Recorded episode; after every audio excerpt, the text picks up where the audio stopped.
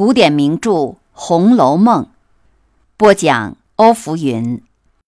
欢迎收听第十三回：宝玉诉肺腑。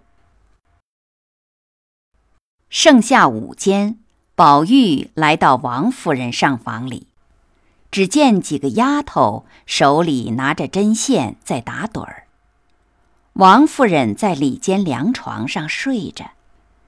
金钏儿坐在旁边捶腿，也眯斜着眼乱晃。宝玉轻轻地走到跟前，把他耳朵上的坠子一摘，悄悄地笑道：“就困得这么样。”金钏儿摆手叫他出去，仍合着眼睛。宝玉悄悄地探头，瞧瞧王夫人合着眼。便把身边荷包里带着的香雪润金丹掏了一碗出来，向金钏儿嘴里一送，金钏儿也不睁眼睛，只管含了。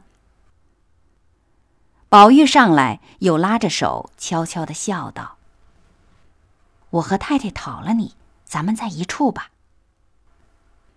金钏儿不答，宝玉又道：“等太太醒了，我就说。”金钏儿睁开眼睛，将宝玉一推，笑道：“哼，你忙什么？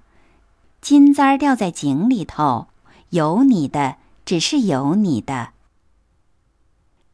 只见王夫人翻身起来，照金钏脸上就打了一巴掌，指着骂道：“下作小娼妇，好好的爷们儿都叫你们教坏了。”宝玉见王夫人起来，早一溜烟跑了。这里金钏儿半边脸火热，一声不敢言语。王夫人便叫：“玉钏儿，把你妈叫来，带你姐姐出去。”金钏儿听说，忙跪下哭道：“我再不敢了，太太要打要骂，只管发落。”别叫我出去，我跟太太十来年了，这会子撵出去，我还见不见人呢？但王夫人见金钏儿做如此无耻之事，这是她平生最恨的，因此不管金钏儿苦求，也绝不肯留。结果金钏儿含羞投井而死。端阳节次日午间，湘云带着众多媳妇儿丫头回来了。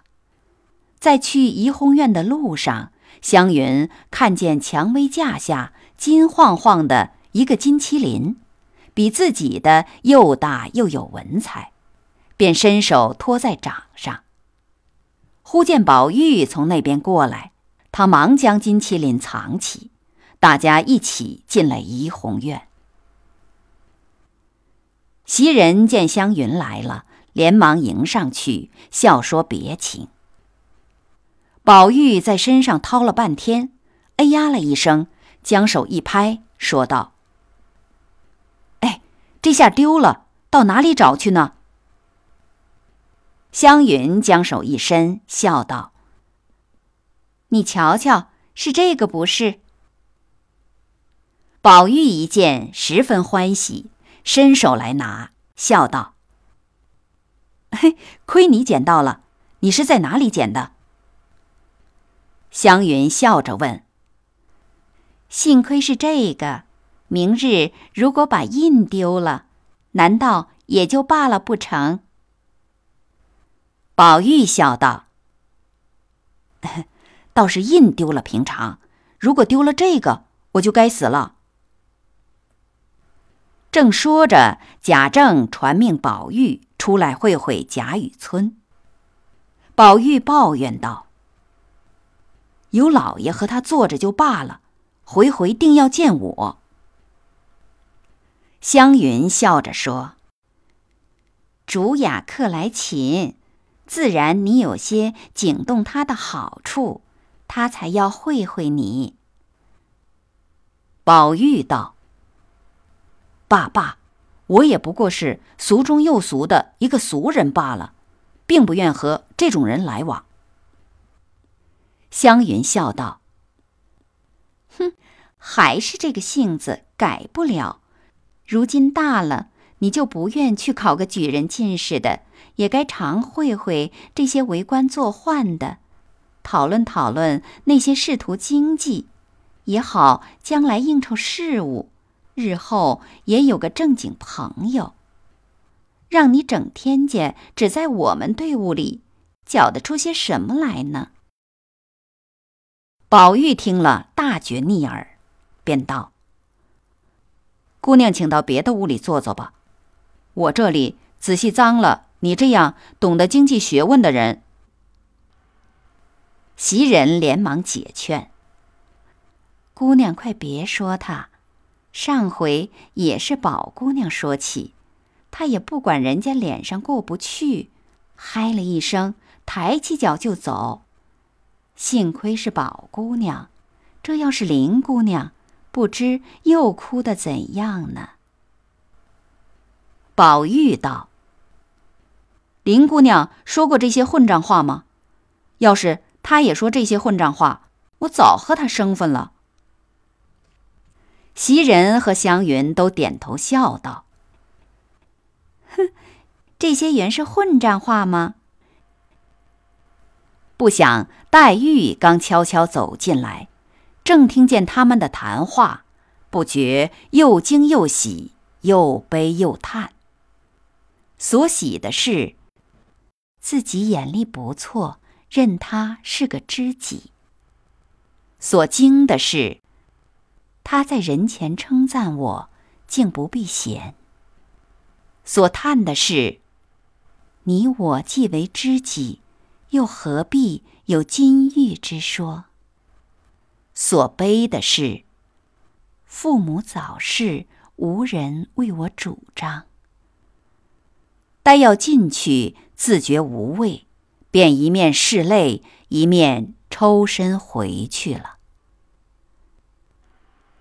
这里，宝玉忙忙的穿了衣裳出来，忽见黛玉在前面慢慢的走着。忙赶上来，笑着问：“妹妹到哪里去？怎么又哭了？”黛玉勉强笑道：“我什么时候哭了？”宝玉笑道：“眼睛上的泪珠还没干，还撒谎呢。”一面说，一面禁不住替他拭泪。黛玉忙向后退，说道。你又要死了，怎么动手动脚的？宝玉笑道：“说话忘了情，不觉动了手，也就顾不得死活了。”黛玉说：“你死了倒不值什么，只是丢下了什么金，又什么麒麟的，可怎么好呢？”一句话把宝玉说急了，问道。你还说这些话，到底是咒我还是气我呢？黛玉这才想起前天的事来，忙笑道：“ 哼，我说错了，这有什么要紧？急得一脸汗。”一面禁不住上前替宝玉拭脸上的汗。宝玉瞅了半天，才说：“你放心。”黛玉怔了半晌，说道：“我有什么不放心的？我不明白你这个话。”宝玉叹了口气，说道：“哎，好妹妹，你别哄我。如果你真不明白这个话，不但我平日白费了心，就连你平日待我的心都辜负了。你都是因为不放心的缘故。”才弄了一身的病。黛玉听了，如轰雷掣电，仔细一想，竟比自己肺腑中掏出来的还觉得恳切。她觉得心里有千言万语，但是半个字也不能吐出，只是怔怔的瞅着宝玉。此时宝玉也是如此，两人怔了半天。黛玉不觉眼泪直流下来，回身便走。宝玉忙上前拉住她说：“好妹妹，你且站住，听我说一句话再走。”黛玉一面拭泪，一面将手推开，说道：“有什么可说的？你的话我都知道了。”说着，头也不回的去了。这时，袭人赶出来给宝玉送扇子，宝玉正出了神，并未看清楚是谁，只管呆着脸说道：“好妹妹。”我的这片心，今天大胆说出来，就是死了也甘心。我为你也弄了一身病，又不敢告诉别人。